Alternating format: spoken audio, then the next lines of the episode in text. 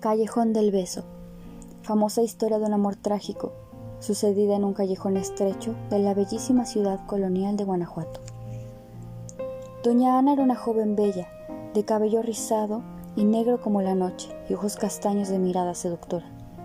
Se encontraba al cuidado de su nana, doña Matilde, mujer de facciones duras pero de enorme corazón, que se hizo cargo de la pequeña Ana, cuando en un viaje a Galicia su madre murió. El padre de Ana era un aristócrata de la sociedad colonial de Guanajuato. Dedicado tanto a sus negocios, nunca tenía tiempo para la niña que mendigaba su cariño. A causa de esto, no se dio cuenta de en qué momento su hija se hizo una señorita. Ana y doña Matilde iban a misa diariamente, como buenas cristianas. La catedral de esa ciudad lucía siempre majestuosa, con sus diseños barrocos tardíos y sus melodiosas campanas. Una mañana primaveral, a mitad del sermón, Ana comenzó a percibir una mirada insistente, pero por más que buscaba, no lograba vislumbrar a nadie.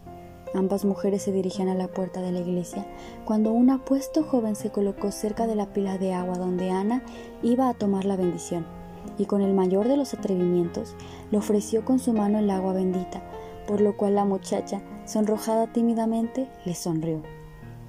Varios días sucedió lo mismo. Doña Matilde se hacía la desentendida, y los jóvenes intercambiaban miradas amorosas. El joven enamorado era don Carlos Romeiro, hijo de una de las familias más prominentes de Guanajuato. Por varios meses, los dos asistieron a la misa de ocho de la mañana. Así nació el romance de Carlos y Ana, bajo la vigilancia de doña Matilde, que aprobó este puro amor entre los jóvenes. Pronto corrieron los rumores sobre la nueva pareja, y estos llegaron a oídos del padre de Ana, quien al enterarse de lo que se decía de su hija, decidió encerrarla en su casa para después mandarla a un convento, lejos de Guanajuato, para que se olvidara de aquel hombre. Los días pasaron. Carlos esperaba pacientemente todos los días en la iglesia a su amada, pero todo era en vano. Finalmente la muchacha, desesperada, le envió una carta al joven caballero explicándole la situación. Doña Matilde fue la encargada de tan importante misión. Ataviada, con su viejo mantón, corrió presurosamente a la iglesia, donde encontró a Carlos en un estado tremendo de melancolía.